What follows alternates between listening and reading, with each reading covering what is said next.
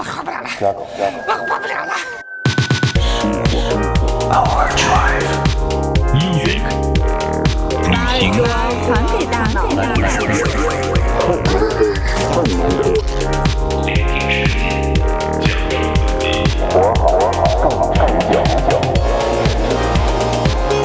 This is Overdrive FM.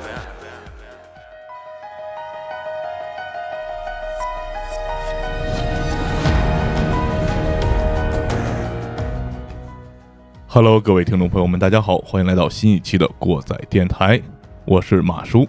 我是你们的鸡爷，我是丁丁，那么非常开心啊，又能够和大家一起来共同分享一期我们最新的案件节目。呃，同样在这一期节目当中，你们会发现过载电台做了两个创新。嗯，首先一个呢，是我们在节目的一开始会认真的回复一位听众的留言，对，呃，并且有事儿说事儿啊。第二个这个创新呢，大家听完节目，我们再向你娓娓道来嗯啊。嗯那么首先，为什么要认真回复一位听众的留言呢？因为我们过载电台有一位这个国家二级这个抬杠运动员，哦，对对对对对，国杠一五七三啊，国杠一五七三，这逻辑非常缜密啊，思绪非常的这个清晰。呃，有一位听众在一个我们之前念过夸奖小旭的听众留言底下回复了这么一段话。我们在上一期节目的时候就想念，但是经过商议呢，我们觉得把它这个，因为它是在案件节目当中留的言，所以我们放到这个案件节目中，嗯呃，认真的回复他一下啊，嗯凭着我们的杠精精神啊，他是这么说的。这位听众呢叫 P P H，他说：“我觉得小旭他的推理毫无逻辑可言，完全就是硬猜生怼上去的，让人听了第一个想法就是这哪儿跟哪儿啊？”声明一下，我是第一次听这个电台，可能还跟不上这人的脑回路。除了这点，其他我还都挺喜欢的。嗯嗯，首先，非常感谢你能够这个提出异议。呃，其他挺喜欢，另外一个就是我们当时在听了小旭的推理之后，我们也有点懵，啊，嗯。就是我们给他一直说这段你得再阐述阐述，嗯，对。正好借你这个机会，我们也好好再重新重温一下这个案件这样一个推理。对，这个旭总看见这个留言之后，按耐不住自己激动的心情和与听众们互动的这个愿望啊，嗯。给我们写了没几千字儿的 Word 文档发给了我们。啊。嗯，其实，在做完这期节目之后，我发现有一些细节我们没有说到，嗯。就比方说希拉在死的那个死状，他手里拿那个枪里面还剩没剩子弹，啊，这个细节我们没有找到，嗯，而且我们也没有说。对对对，再有一个就是我们看到了有一句描述说这个子弹一开始是装满的，嗯。但是这个就是犯罪嫌疑人说的，嗯。这个可不可以信？这个我们也是不知道的，因为没有其他的证据可以显示这个里面是不是装满子弹的。对对对，另外还有就是这个弹夹的问题，之前我们也说过很多次了，有没有备用弹夹，这个也是无疾而终。嗯。嗯，那么听到这儿，感觉突然有些懵逼的听众呢，可以回去再重听一下我们那个白屋农场谋杀案对啊。好，那我们再来来这个让小旭正面回应一下这个留言，也重新是算是帮我们梳理一下他这个整个推理的逻辑嗯啊，是这样的。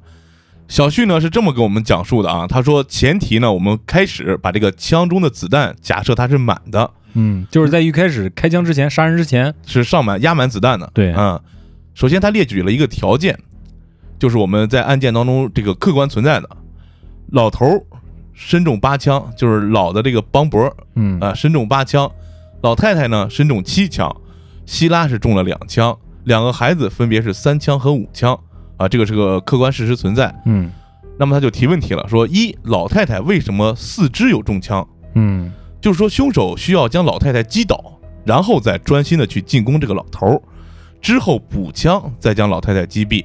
因为老头儿是对凶手有着直接威胁的，因为我们也提到了是这个飞行员出身嘛，当过兵的。对嗯，将老太太击倒呢，是为了以免老太太逃跑去寻求帮助。嗯对，这个是比较合理的。对对，一个一个推理吧，算是。嗯那么问题二就是说，将老太太打躺需要打几枪？从我们案卷当中呢，从中弹位置上可以判断出是三到四枪，以及当凶手开枪击杀老太太，老头是否能够给凶手更多的开枪时间？嗯所以三到四枪是比较合理的。就是说，你把他打倒了，想捕杀，但是这时候老头儿还有反抗能力，不一定能给你捕杀老太太的时间对，啊，是这样的。然后第三个问题就是，老头为什么能跑到楼下？凶手为什么不直接将老头击毙？嗯因为凶手枪中没有了子弹。哎所以这个非常重要哎，对，所以哪怕到了楼下需要和老头肉搏，也要将他打的没有反抗能力，击倒之后，大家注意那个细节，枪托不是掉了一块吗？对，嗯，是这么样的，就是把老头击打的没有反抗能力了，才要进行换弹夹这些动作。嗯，那么他假设的情况是这样的：首先呢，假设凶手是先打老头和老太太，综合这个刚才说的问题一和问题二，凶手先开三四枪把老太太击倒，然后再开枪去打老头。老头在楼上中了三枪，就包括这过道里嘛，就是楼道中一枪，厨房中一枪。此时老太太在楼上被击倒，还没有死的状态，老头身中五枪，准备和凶手搏斗。结合问题三呢，哪怕按照老太太当时身中最多的枪就是四枪，嗯老头身上加五枪，一共是九枪。嗯那么为什么凶手在此时不把剩下的一枪打出去呢？而是选择和老头近搏？所以不开出这一枪不符合逻辑，所以这个情况一就出现了逻辑问题，就嗯 pass 掉了、嗯啊。嗯那么情况二呢，就是假设这凶手是先打的女儿，因为女儿是在一个没有反抗的情况下被打倒的。嗯凶手将女儿打死需要两枪，将老太太击倒需要三枪。老头在楼上中三枪，走廊中一枪，厨房中一枪，合计十枪。所以假设的这个情景就没有什么很明显的漏洞。所以根据这个刚才我们说的这个先打女儿这个情况，就是判断女儿可能就不是凶手。嗯嗯，嗯但是呢，是不是真的呢？我们还需要一些佐证。嗯那么佐证就来了，他给我们列举的佐证一：假设女儿是凶手的话，女儿有没有可能在其他人毫无防备的情况下，先快速杀死一人？这一点可能性很大。如果是快速杀死一人，那么死去的人当中呢，应该有两个中枪数最少的人，一个是女儿自己，因为自己是自杀的；嗯另一个是第一个被杀死的人。可能死掉的五个人中，中枪较少的只有女儿。这里可以怀疑女儿其实是第一个被杀死的。嗯，嗯这就非常明白了。嗯，嗯，咱们来看佐证二。女儿自杀为什么要开两枪，以及女儿自杀为什么选择向脖子开枪？嗯如果选择通过脖子自我了断，刀应该更合适。对，嗯，这个拉脖子这个自刎那都看过啊，对，嗯自刎。哼突然画面有点跑偏啊，我们接着说啊。嗯总结一下呢，就是通过这两个佐证，基本可以判断女儿应该不是凶手，而且佐证一二都是在前提不满足的情况下，也是成立的。旭总说的这个前提不满足情况下也是成立的，也就是说，呃，枪里面如果说没有压满子弹的话，这个也是成立的。就是最一开始，对，是这个意思。就是别管枪里子弹满没满，女儿都是最先被杀的。对对嗯，但是呢，作为一个国家二级杠精啊啊，，我们旭总又推翻自己，重新推导了一个场景，就是嗯对于情景二，就是女儿是第一个被杀的，嗯他怎么质疑了一下？如果凶手不是女儿，但是女儿也不是第一个死的呢？嗯嗯他自己回答自己就说：为什么女儿中枪最少？女儿在整个过程中为什么没有逃跑的迹象，嗯以及为什么没有反抗的迹象？嗯以上呢，就是对场景二质疑会出现的三个漏洞。嗯嗯而且我们也知道，这个女儿当时并不是熟睡的状态。还有旭总也说，这女儿也有精神疾病，她能不能睡熟也是问题之一。嗯但是咱们在法医的验尸报告中发现，就是女儿身体中有这些精神类药物，还有大麻，还有大麻，嗯。而且这些精神药物主要是让你心绪去放松的这样一种药物，嗯嗯所以说还是有可能他是处于一种神志不清，神志不清的状态。嗯。有可能的。嗯。嗯，他接着说，其中老头在反抗，老太太试图逃跑，嗯。女儿脖子中枪是在近距离下中枪的可能性很大，以及毫无防备的情况下也很大。嗯。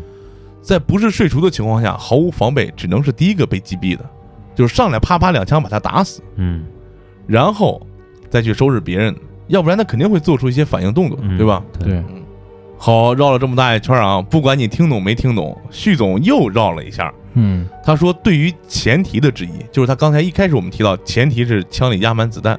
嗯他说，如果枪里没有装满子弹呢？在佐证一二中已经提到了，就是说女儿很大的可能她不是凶手。嗯如果是第三人是凶手，为什么凶手不装满弹夹再来杀人？嗯，这是第一个，他要打算去杀那么多人，他为什么不装满弹夹？对，整体来看，凶手不是一个很武断的人，有起码的思考问题的能力，会不会犯这样一个错误呢？就说他整个杀人方法是很符合逻辑的，对，啊嗯。那么就大胆推断了一下，如果凶手为了杀人方便，是否提前准备备用弹夹？这个可能性非常大。对，嗯嗯，如果当时能够有人做这样类似的推理，去寻找这个不存在的弹夹，那么这个案件未必会成为悬案。嗯，嗯对，嗯，他们是是费劲儿巴巴力的去找什么消音器，找这那的，是吧？嗯。但是如果真要打算杀人，很可能会携带多个弹夹。对，嗯其实说到这儿，我觉得又回到咱那那天录节目快结束的时候，咱仨讨论的一个点，就是如果说控方，也就是说这个法院这边判定杰里米有罪的这些人，他们有这个能力来做这些事儿的话，针对一个弹夹儿，他把它藏起来是很有可能能实现的。嗯，有道理。嗯，对是他是有这个能力的。其实总的来说啊，这个白屋农场这个案子，嗯甭管是说电视剧演的怎么样，反正就我们现在掌握的资料，里面是一团乱麻。也就是说，很多推理、很多这个佐证，或者说一些前提的条件，都是可变的。都圆不回来。对，是所以说这个有其他想法是很正常的。嗯，我我们也期待咱们听众朋友能有其他的方式的解读。嗯然后小旭回答的这段呢，可能听起来比较绕，嗯，可能看文字会好一点。我们把它放到微信公众账号里，对，哎可以在我们的爱发电里面。对，有兴趣的朋友可以去里面劳分析一下模劳模啊，嗯研究研究。嗯，好，还是那句话，这个我们这个案子就到这儿就结束了，大家讨论不要结束，是吧？哎，对对对，啊，如果不乱，他也拍不成电视剧，还是这样说。有道理，有道理。嗯，哎，这说到点上了嗯。那我们今天呢，就非常开心的进入今天的正题。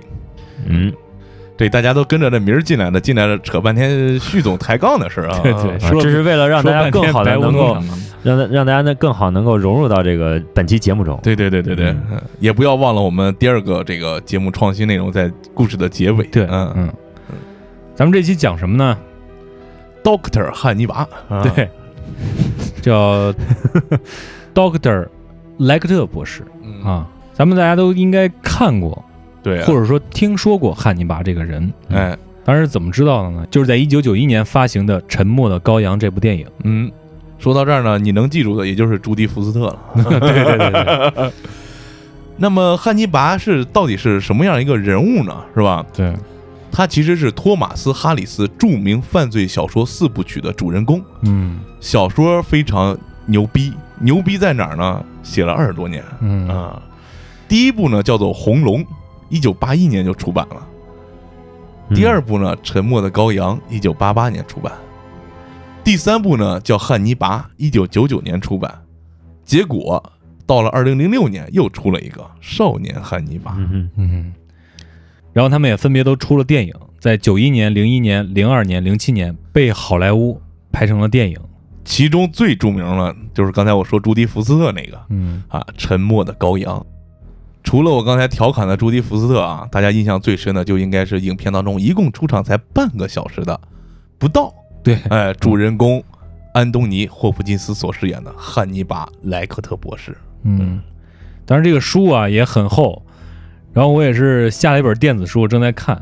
其实它入门我觉得还有点费劲，因为欧美的探案小说跟咱们这儿还是区别很大就是带你进入故事比较慢，前面的铺陈比较多，然后我再慢慢来看这个东西。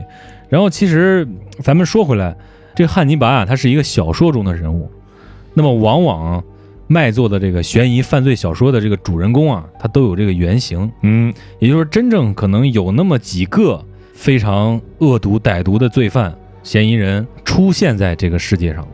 对，那么今天呢，咱们就来说说啊，这个汉尼拔的原型之一，也就是美国历史上非常著名的银乐杀人狂，嗯也是开创了美国所谓的连环杀人狂这五个字儿的鼻祖。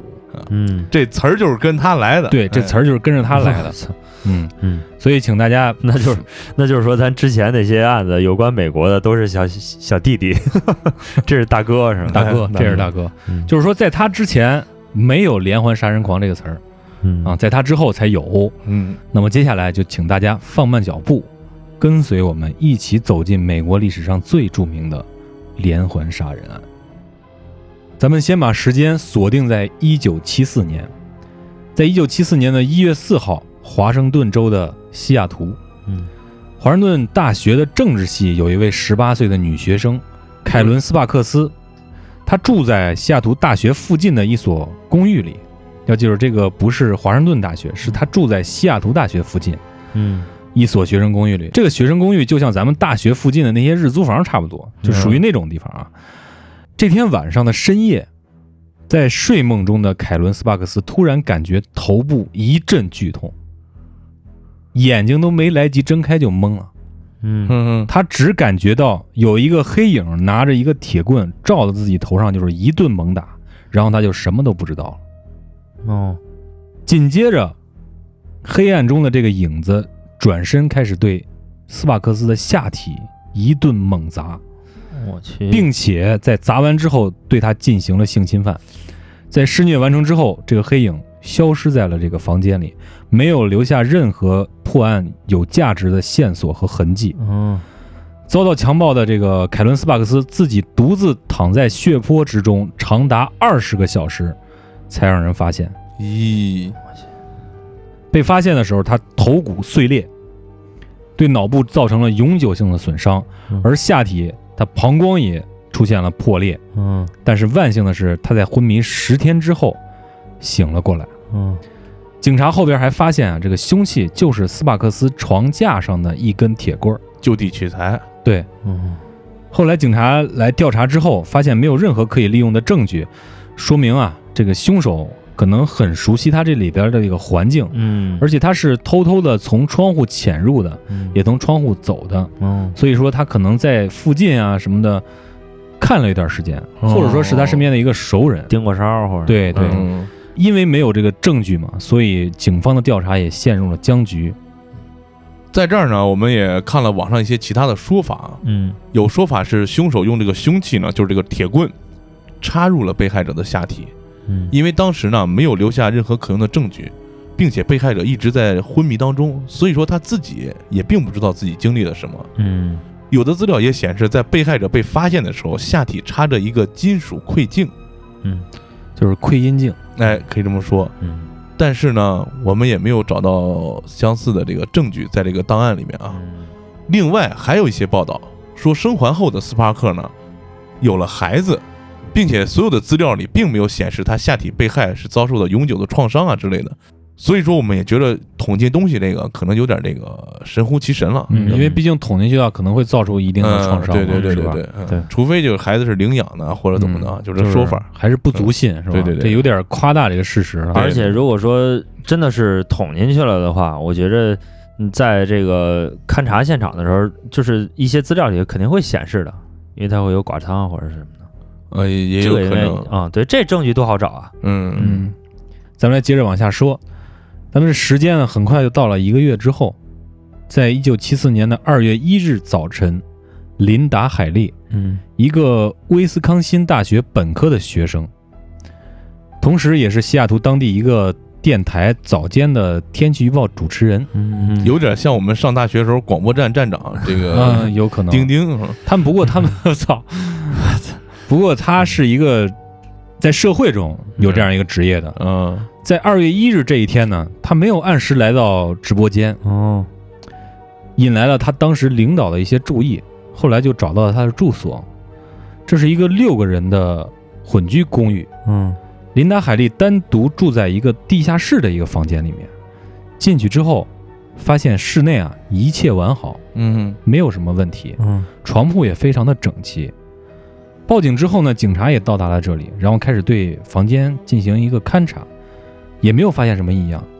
但是，他们掀开被子和床垫，发现了大量的血迹，嗯就觉得这事儿严重了。嗯嗯他们发现这个宿舍啊是一个多人宿舍，但是屋里边的其他人，就是公寓里的其他人，嗯没有听到任何的动静。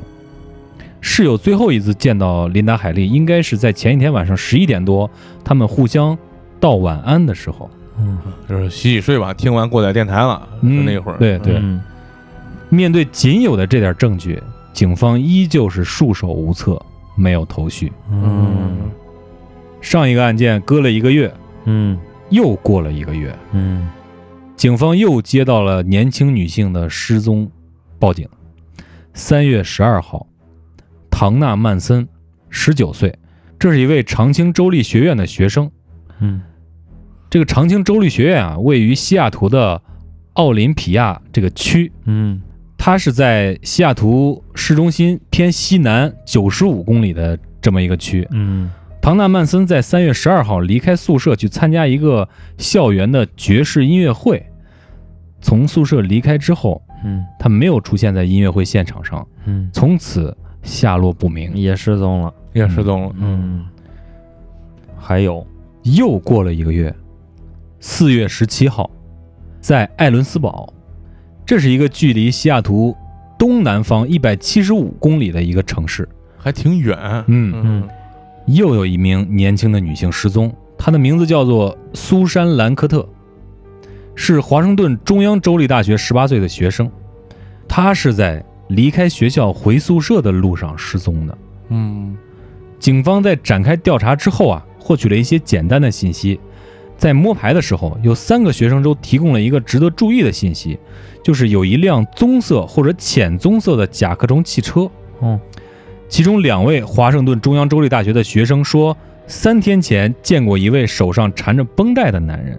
嗯。当时这个男人要求他们帮忙把他这个路上的一摞书嗯。搬到这个甲壳虫汽车上。哦，另一位学生说，在四月十七号当晚，也碰见了一位手上缠着绷带请求他们帮助的男人。就是同一个人嘛，意思是。嗯，嗯。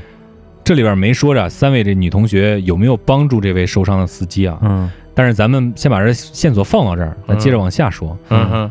应该是没有啊，嗯对，要不也就凉了。对嗯。按理说是这样，对对对，时间再往后推，过了二十天，五月六号，在俄勒冈州科勒瓦斯市俄勒冈州立大学的一位二十二岁的女学生罗伯塔·帕克斯，在这天约了朋友一起喝咖啡，嗯。但是离开宿舍之后也失踪。嗯。而这次的这个失踪地点啊，距离西雅图一百三十五公里，也不近。嗯，到现在基本上周期就是一个月。嗯，对，咱们来看看六月份会发生什么。六月一号，嗯又是过了一个月，嗯科塔马国际机场附近，科塔马国际机场就是西雅图的国际机场。哦，哦二十二岁的布伦达·鲍尔，在离开一家叫做“烈火”的小酒馆之后，下落不明。嗯警方排查的时候找到了一个目击者，这个目击者说，看见布伦达·鲍尔在酒馆的外边这个停车场嗯。和一位手上缠着绷带的男人交谈过。哎，这就玄乎了啊，啊，手上缠着绷带的。嗯。当然啊，这几起案件都是离奇的失踪，嗯。这个单独这一个缠着绷带的男人根本就无法去寻找，只是所以只是说这个明明显的就是他有绷带对，啊，之前几个也是呃跟这个人有过交谈是吧？嗯嗯，又过了十天，来到六月十一号，威斯康辛大学的女学生葛根·霍金斯，在距离男友宿舍很近的一条小街道上失踪了。嗯值得注意的是，这个路段是她男朋友宿舍和一些小栋的别墅中间的一条照明非常充足的这么一条路。哦，就很亮呗。对，嗯当然也是在晚上失踪的啊。警察在第二天白天调查中认真搜查了整个街道，没有发现任何可疑的线索，于是就在相关媒体上发布了这个葛根失踪的信息。嗯很快就有目击者过来举报了。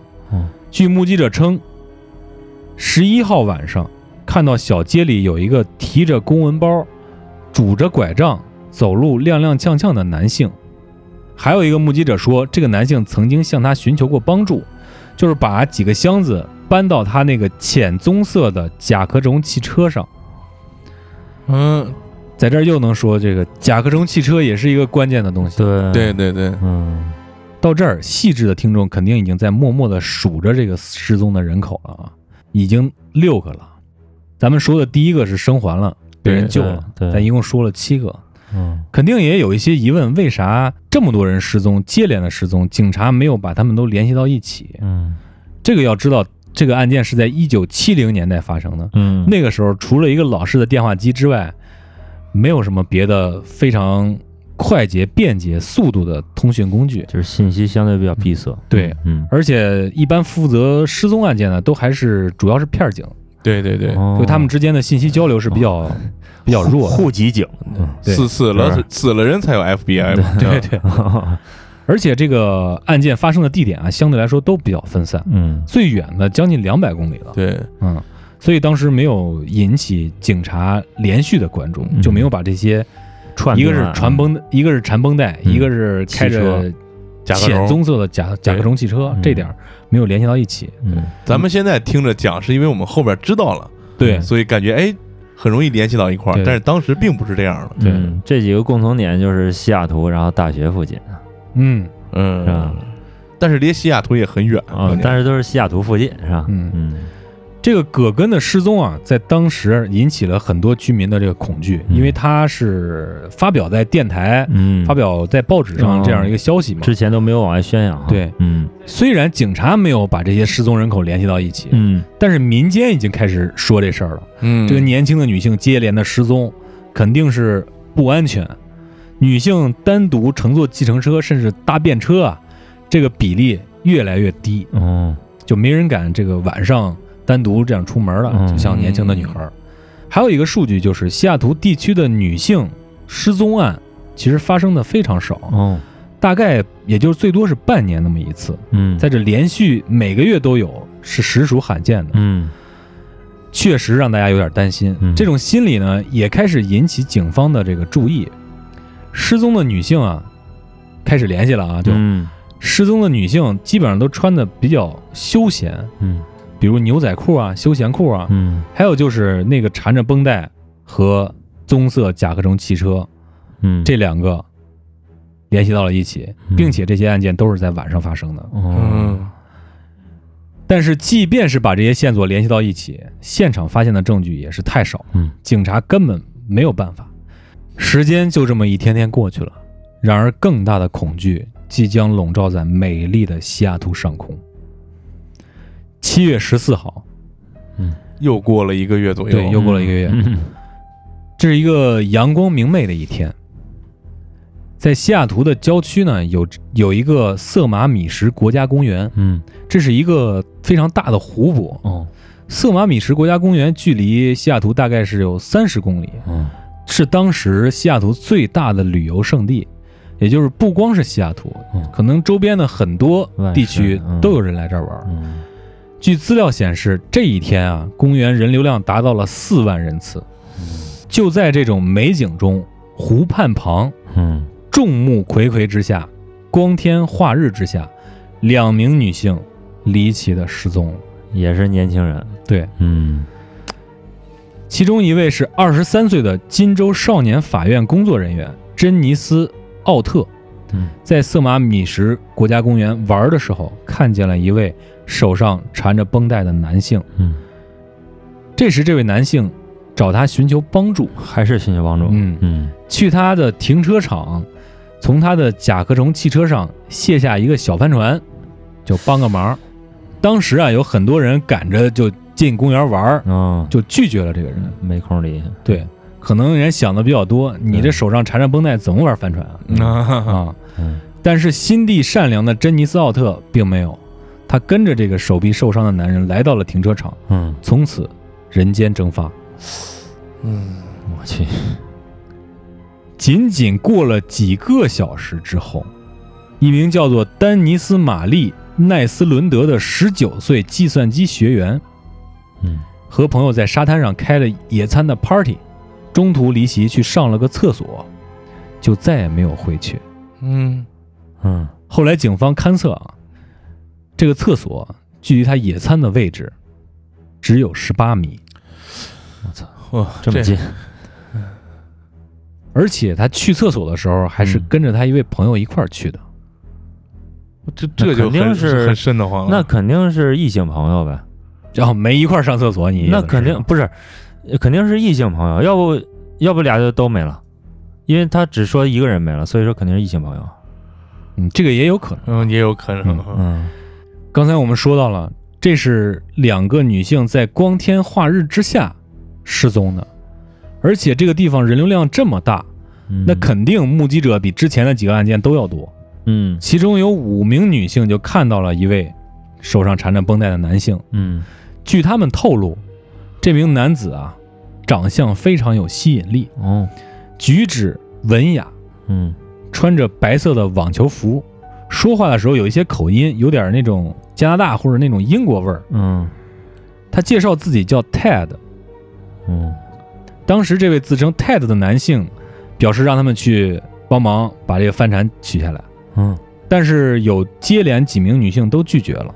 另外三名目击者说，他们确实看到珍妮斯·奥特和手上缠着绷带的这位男性一起攀谈，并跟着这位男性走开了。嗯警察这时候正一筹莫展呢，结果光天化日来了这么一一起失踪案，嗯对于他们来说可能也是好事儿，嗯也是坏事，嗯因为目击者更多，他们能发现更多的证据。嗯再有个就是，其实他们也不愿意更多的女性发生案件嘛。嗯但是警察也比较迷惑，因为如果之前几个案件跟这次发生的失踪案件是一个人所为的话，那么有一点不合理，就是之前的案件都是在阴暗的角落里，晚上嗯，没什么人的街道上对发生的。那么可以说，这个凶手是相对来说比较谨慎的。嗯对在这时候，他为什么要改变他的犯罪策略呢？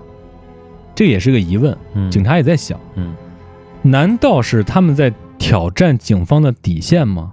还是他们的推断有错误？嗯是有什么模仿杀人犯吗？嗯但是反过来想，对比在阴暗的角落观察被害者很久，然后伺机而动，那么显然色马米什公园到处都是秀色可餐的少女啊。嗯这儿的形式对于凶手的心理可以说是有非常大的诱惑的。嗯从这个心理学上来讲，包括从这个犯罪学角度来讲，很可能这个犯罪嫌疑人通过这么这么多次这个犯案的成功，他内心已经有点起飞了，对有点起飞了，甚至他这个技术自认为已经达到了一个高点，所以他才会选择在白天作案。这就令当时办案的警方就非常恼火了。但是还不错的是，他们获得了更多的口供，那就是完全能和之前对上的这个缠绷带的这个男人，还有这个浅棕色的甲壳虫汽车。而且通过这些目击证人的口供，他们可以完全画出来这个人。啊，于是他们就抓紧时间合成了这样一个传单，准备发到整个西雅图地区，包括在电视媒体上。他们一方面想用这个来刺激犯罪嫌疑人、震慑犯罪嫌疑人，一方面希望在民间获取更多的有价值的信息。但是呢，咱们知道，一共就这三条信息，能知道长什么样大概。嗯还有一个就是手上缠着绷带，还有一个是有有这个甲壳虫汽车。但是就这个事儿啊，还有自称泰德，对，还有自称泰德，嗯就这个事儿依旧是大海捞针。这个叫泰德，尤其是这个名字啊，在在欧美国家应该跟咱们的国家赵钱孙李差不多，是吧？嗯而且当时甲壳虫汽车是全世界最畅销的车型，据说啊，光这个西雅图大概有四万台 甲壳虫汽车。闹虫灾了。对，嗯，如果说英伦入侵了，确实英伦入侵啊，那段正好英伦入侵的。如果说把这几个联系起来，就这么筛选，也是非常非常难的。嗯这很快啊，时间来到了八月份，传单已经发出去有一段时间了。这民间啊，还真正起到了一点这个征集线索的作用，有很多人打这个举报电话，嗯据说平均每天能接到两百多个。嗯 但是他们应该是高估民众的力量了，因为这两百多个电话很多都是无效的。嗯里面有的是叫泰德的不开甲壳虫，嗯有的是不叫泰德开甲壳虫，啊，就这些。还有一些妇女举报自己的男朋友或者老公，嗯 这就纯粹找事儿呢。对对对。但是其中有一位叫做伊丽莎白·克里普福的女性来举报，这个犯罪嫌疑人很可能是自己的男朋友泰德·邦迪。哎，啊咱们今天晚上看啊，看他是说点什么。啊伊丽莎白说，曾经在男朋友的这个公寓看到一堆女性的内裤我，靠一堆，嗯。还有一坨绷带和石膏，嗯。还说这泰德·邦迪曾经向他承认过自己偷过很多钥匙，这个钥匙就在他办公室里放着，哦就是一个小碗儿里边装了一堆钥匙，嗯嗯。而且伊丽莎白自己有一辆浅棕色的甲壳虫汽车，邦迪经常开来开去。哦哦，我靠还有就是伊丽莎白在她自己的这个车里面发现了一把匕首，这个匕首上面缠着防滑的胶布。嗯。嗯最让人产生联想的就是这个泰德·邦迪曾经在一个晚上给这伊丽莎白可能说了说了一句悄悄话，嗯。他是这样说的：有一天深夜，他跟踪了一个女大学生，嗯。说自己啊控制不住自己，嗯。就是要跟踪这个女生，嗯。他就是喜欢这样。当时他感觉自己失控了，但是从这儿之后他就没有往下再说。嗯嗯刹车好使，嗯嗯，警方当时呢也没当回事儿，因为当时举报自己老公和男朋友太多了。嗯对对对，直到一些比较细致的探员发现，在这个通告发出去没多久，有两个人也认出来了画像中的人是泰德·邦迪。哦其中之一就是当时政府紧急事务部的一名探员，嗯。还有一名是威斯康辛大学的一个教授。嗯。他俩也发现啊，这人很像泰德·邦迪。嗯，就他这个嫌疑人画像，对，嗯。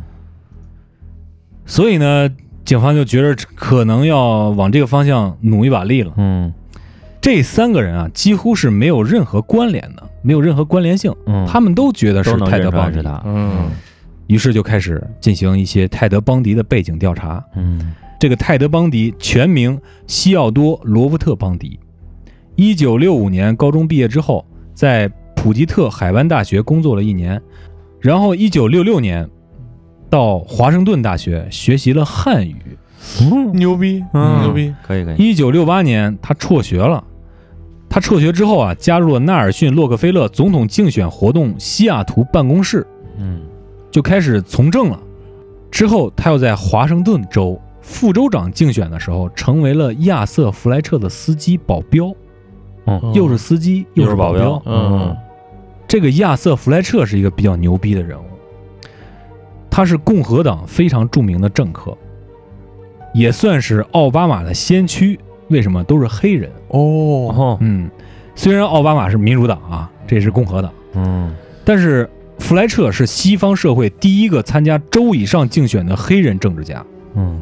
位置最高做到了美国劳工部部长的助理，嗯，甚至还当选过华盛顿特区的市长，我操。还曾经短暂的成为了美国共和党的总统候选人。我操，那这说先驱还真真是很牛逼很牛逼的嗯。嗯。也就是说，给这么一牛逼的人物当司机还有保镖，保镖，嗯。伸手不来，嗯这是他一连串的这个政治活动。嗯。完事儿之后呢，他又回到了华盛顿，可能自己意识到啊，如果我要混政坛，我没点学历不行，嗯。于是就开始在学习方面要武装自己。嗯。于是，在一九七零年开始在华盛顿大学学习心理学，嗯。成绩非常优秀，嗯受到了很多教授的好评，并被评为优秀学员。嗯，嗯。这就是那教授认出来他是因为这个是吧？那是威斯康辛大学，哦，还不是一个大学大哎，嗯。嗯，有点意思。在一九七一年，泰德·邦迪开始在西雅图自杀热线中解答轻生者的心理问题。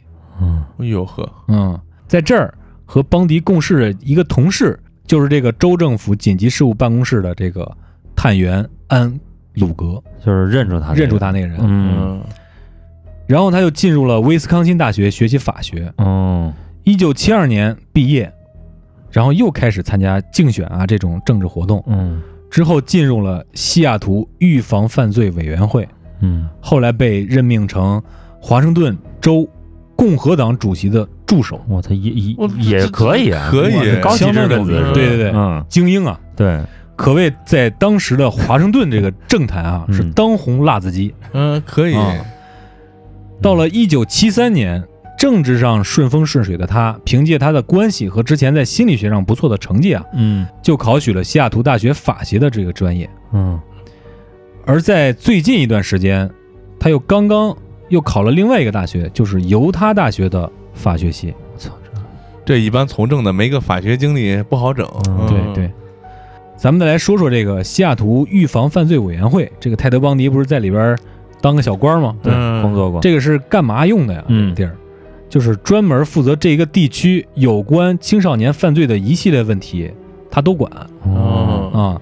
所以说啊，这个部门曾经一直负责失踪少女这个事件的分析和调查。哦，从以上这些经历来看啊，嗯，跟法律有关，跟预防犯罪有关，跟嗯对还有正确，关键还防自杀呢，这里边对对，还有防自杀热线啊，心理学学的也好，嗯，跟这些政客甚至他妈副州长关系都不错。嗯这人可能是杀人犯吗？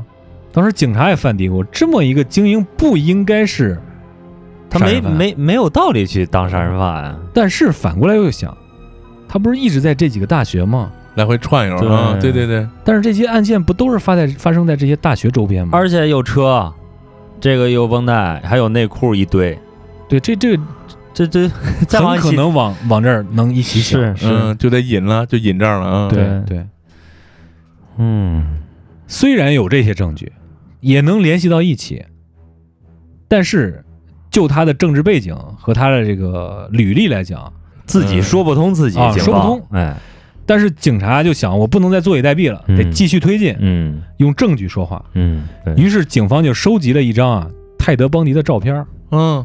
之前不是好多人认出来吗？嗯。有八个人在这个瑟马米什这个公园嗯。目击到他。了。拿照片给他们一看，有七个人是否定的。嗯哦，就说不是，啊，说这人不是。嗯，有一个人说记不清了，这更有意思了，这就啊，对，这就更加扑朔迷离了。嗯，而且对于警方来说，这是非常尴尬的一件事，嗯。哪儿都对不上。那就是之之前的画像可能不太不太画的不不像，这明显啊，嗯。这一个社会精英，在周围身边的人的评价啊，就是一个谦逊、善良、儒雅、博学嗯。这么一人。嗯就是这个侧写非常不符合 这么凶残的一个犯罪的那个对，人物啊，人人人设想想怼，这是，然后这帮人又嗯否定不是照片上那个人，嗯那肯定啊，就刚才小丁说的这个，你画的不能太离谱，嗯肯定没有太离谱。但是这几个人都说不是，这也很奇怪。嗯对，又僵那儿了，然后警察就只能继续无可奈何没什么办法。整个的八月呢，西雅图就笼罩了这种比较恐怖、比较寂静的这种气氛。这个月没有发生少女失踪案，哦，哟呵，这就有点奇怪了。嗯然而就在这时候，警察也一筹莫展的时候，有人发现了被害人的尸体。嗯嗯九月六号，两名松鸡猎人在距离色马米什公园向东三公里的伊萨阔市，在一条服务公路旁边嗯，发现了两个尸体残骸，残骸啊，残骸，嗯。然后后边确认是珍妮斯·奥特和丹尼斯·奈斯伦德的，这是前面那几个的，这是色马米什那两个，就公园里失踪，公园里失踪那两个哦，这公园里嗯。的，哦，周围呢还有几个其他人的脊椎和肱骨，嗯，这肱骨就是大腿大腿棒子呗，嗯是？吧？分了，嗯除此之外，没有任何其他的证据和线索。犯罪在这时候依然是一个中断的状态。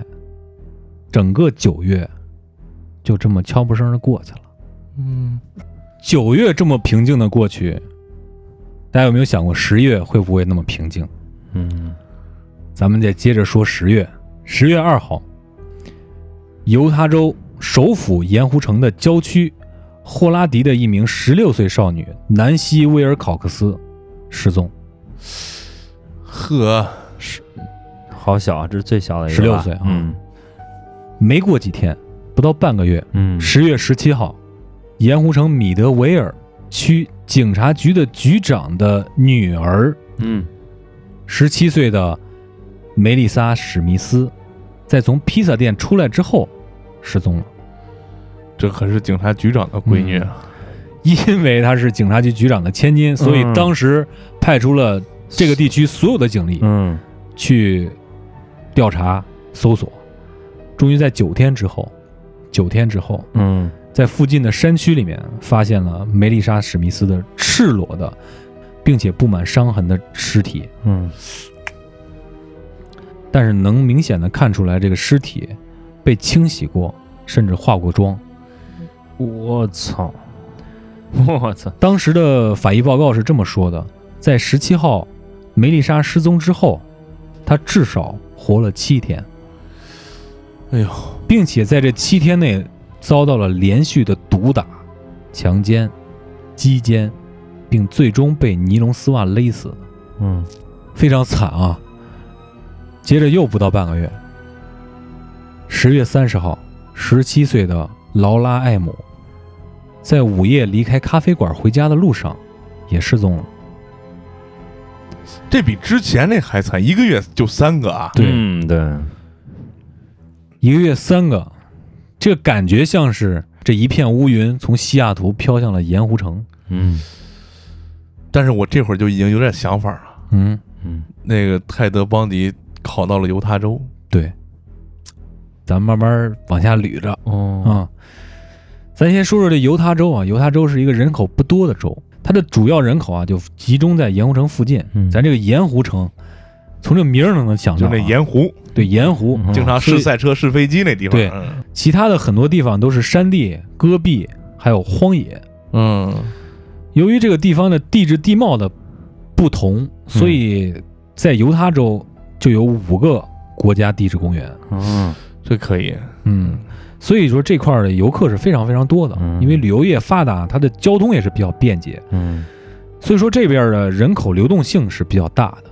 然而从这儿也能说明，这个地方因为它的地势原因，有很多人迹罕至的地方。嗯嗯能够为凶手留下很大的这个尸体藏匿的这种空间。嗯这三起案件发生之后啊，警察还是没有找到任何目击者和有效的证据，嗯于是呢，也就很快把这一连串的案件和西雅图这个事儿联系在了一起。他们也想着事儿。嗯他们也开始担心会继续发生一系列的恶性案件。嗯，这个速度要相比西雅图快多了，这个快多了那是嗯嗯，时间来到了十一月八号，这才十来天啊，这还没十天呢，没十天呢。八九天吧。十八岁的少女卡洛达洛克，傍晚来到米德维尔区穆雷小镇的一个时尚的商场闲逛，嗯就遛弯儿似的。嗯这个商场啊，距离十月十七号局长女儿失踪前待的那个披萨店不足一公里。嗯嗯卡洛把这个车停在停车场之后，就走进了卖场，开始闲逛。逛了一会儿，一个陌生的男子向卡洛开始搭讪。嗯这个男的穿着便装，自称叫罗斯兰德探员。这个嗯探员 detective 应该是便衣探员、嗯。便衣警探这么个，不用穿制服的那种。对，不用穿制服。嗯，便衣警察，来告诉他说有人在偷你的车，嗯，你去检查一下。我操，这，这个卡洛就没有什么提防啊，嗯。就跟这个罗斯兰德探员来到了停车场，但是发现自己的车没有任何问题，嗯。外观没有任何问题，也没丢什么东西。但是罗斯兰德探员走过来说：“你还是进车里边看看比较好。”并且这个小偷已经被我们抓起来了，哦他肯定是偷了你的。哦，然后他进去看了看，还是没发现什么。嗯然后这个罗斯兰德就说：“那这样吧，这小偷已经缉捕归案了，你你跟我回去做个笔录吧。哦，嗯，”然后指了指不远处的一台浅棕色的甲壳虫汽车。我操，于是呢，卡洛就和罗斯兰德警探走向了这辆车。这个时候，卡洛啊跟在罗斯兰德后面，觉得这个人身上有酒味儿，比较大，嗯，就起了疑心。这个办案的时候你还喝酒，这有点太不职业了。就要这个罗斯兰德出示证件。嗯。这个罗斯兰德很从容的就从这个夹克里面亮出了警徽，卡洛就放松下来，那就跟他回去录吧，嗯就上了这辆浅棕色的甲壳虫汽车。那么今天咱们说到这儿呢，这个罗斯兰德探员到底是谁？嗯他是不是那个泰德邦迪假扮的？嗯嗯，然后他也开了一辆浅棕色的甲壳虫汽车，这个跟之前案件里说到的那个甲壳虫汽车是一辆吗？嗯这个连环杀人案从西雅图跑到了犹他州，嗯这个凶手到底是谁呢？然后我们说到泰德·邦迪是不是真正的凶手？然后这一连串的案件后面还有没有被害者的出现呢？那么所有的这些疑问，我们都放到下期来说。对，这就是我们今天开头跟大家讲的这个创新点的对第二个创新。对嗯我们就是学坏了。对，我们在案件节目当中也挖了个坑。对 啊对这放到我个们对这个这次这个挖坑啊，其实不是我们有意而为之，本质是这个案件过于的复冗长，也比较冗长。但是这个冗长不是没意思，对对对，嗯是非常有意思的。嗯然后通过这次跟大家挖坑呢，我们也想多挖，连续挖那么几个，嗯因为大家都知道汉尼拔是一个非常复杂的这么一个复杂的这么一个人物，而且嗯大家一听这个都是食人魔汉汉尼拔，嗯又是心理专家，又是犯罪分析师，又是侧写大师，还跟这个警方一起破了很多案件。嗯这个人是非常非常传奇的，有很多东西可以讲，包括这个电影，嗯对包括他的小说，包括小说里面引用的那些非常传奇的案件，嗯，都是非常值得去说的。我们也能对，我们也能从中找出一些我们愿意说的案件来嗯给大家分享。嗯所以我们还是从长计议。对，非常有诚意的挖了这么一个坑。对，嗯对，不得不说这个坑挖的还是很不错的，是吧？嗯既然马叔说到这个坑挖的很不错，我们就来说一说我们的留言，我们真的很不错。那么首先来到我们二百零二期《梦里慌乱知多少》的第四趴啊，我们的金主爸爸啊，熊仔给我们留了这么一条言啊：知事如梦无所求，无所求心普空寂，还似梦中随梦境，成就河沙梦功德。黄粱欲熟且流连，漫道春归莫怅然。蝴蝶岂能知梦事？蕖蕖飞坠晚花前。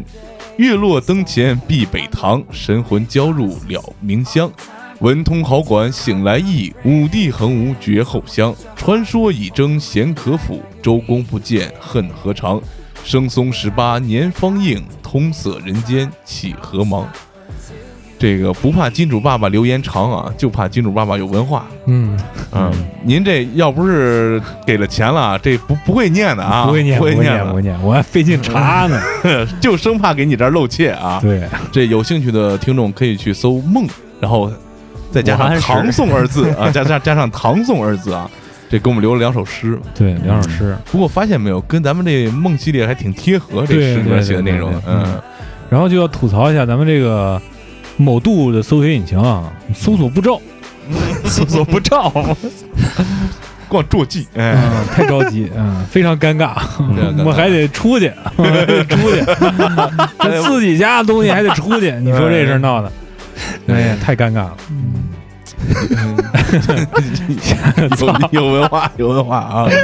下一位听众大洋洋啊，是咱们节目开头提到的啊，嗯，是夸小旭还是怼小旭就夸啊？夸夸小旭旭的啊，夸小旭夸小旭的。在上期节目《梦四》中留言说太逗了，人类的脑洞就是个黑洞，期待你们更多的好节目。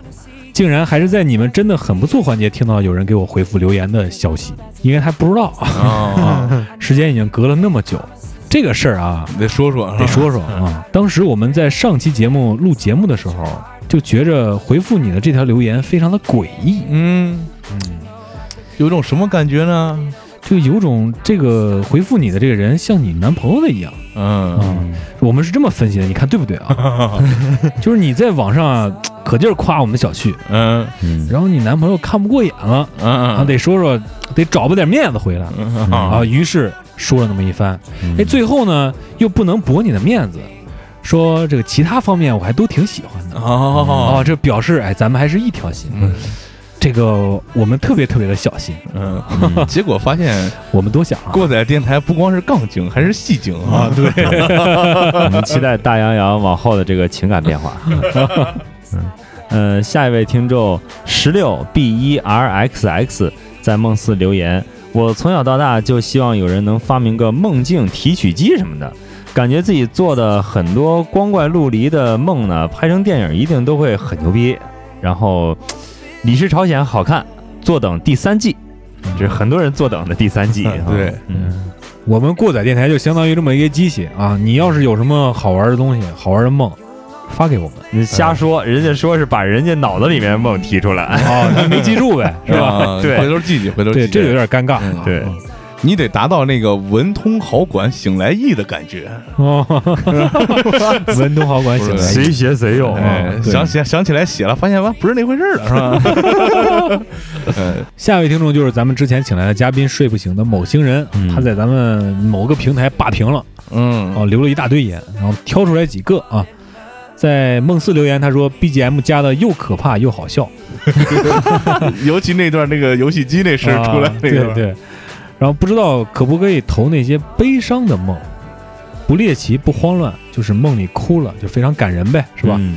醒来还继续哭的那种，我觉得需要。我觉得是非常需需要嗯需要需要这种慌乱，我觉得不光是你简单的，就是说你被吓到了，或者说你被怎么样了，我觉得这种情绪上的波动同样是措手。不及的，让你醒来以后，嗯。对，挺有意思的。嗯，也希望你能传吧传吧，给我们发过来，给我们发私信，好吧？嗯然后他又在二百零一期你都买了啥破玩意儿中留言说，我觉得机会率最高的应该是 Kindle 吧，就亚马逊那个电子书，超多人都用它拿来盖泡面了，啊，包括我。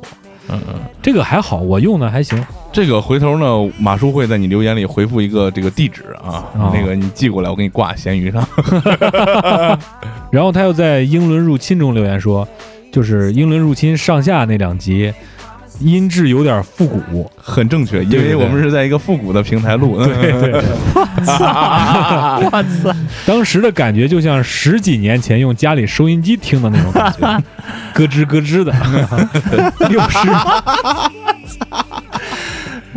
非常空啊！你知道嗯拷过来那个这个码率啊，嗯九十六 K，跟现在没法比啊。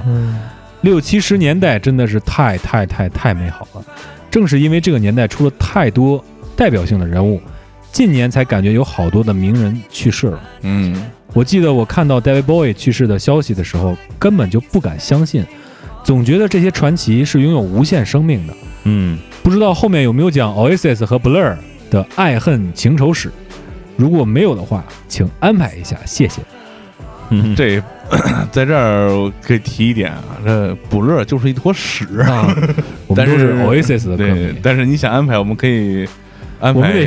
我们得寻找一个跟我们打架的人，哎，对，找一喜欢不乐儿的，对我们硬刚一下，这样才有意思，对吧？嗯我去喜欢一下不勒。下一位啊，五生阳光，同样在这一期破玩意儿留言说，因为音乐已经把你们的坟头已经挖了两次了，特别是你们对英伦入侵的解读相当牛逼。哎，合适合适。合适。这个又又提到英伦入侵了啊。嗯然后看见大家这么多次提到英伦入侵，然后我这两天把它又重新听了一遍，我发现内容是没有问题的，但我跟马叔是完全是车祸的，嗯，一会儿一个呃啊，那个这个对，嘴屁特别特别多，不知道大家听这个时候没有听到我的声音。如果说这个 马叔和基爷是车祸的话，我就是死在车祸里面的那个人，就完全没有任何声音。那下面这条留言就比较专业了啊，我们的 Doc 六 Ty Six 啊，给我们在买的破玩意儿里面留言说，华为的音箱不是使用的蒂瓦雷单元，只是请蒂瓦雷工程师调了一下音。哦，嗯对，这我不知道你说的对不对，确实是啊，因为我看到那些软文还有广告，都说是拿了蒂瓦雷的基因技术，就是这个授权过来的做的这个单元，但是究竟是蒂瓦雷做的单元还是华为做的单元，也没有明说。所以说，听你这么一说，我心里也有点打鼓，毕竟我看的是软文和广告，呃，但是啊，就音质而言，这个低音单元啊，华为的这款是真的比苹果的那个 HomePod 要好的。嗯下位听众冰爸爸是只摄影师，在二百零一期你都买了啥破玩意儿中留言说为什么不火呢？没道理，转发了，我们就需要这样的听众。对，非常需要。嗯，不仅为我们言不分儿，还得有实际行动。对，转发一波啊，嗯没转发一波啊没问题。嗯，嗯，下位听众仰望宇宙星辰的眼，在一百九十四期情绪诊疗室中留言说：“当你发现陪着你加班的领导领工资或者年终奖的时候，你就知道这才是他的动力。这是回复我们这个旭总说”的对对啊。对对。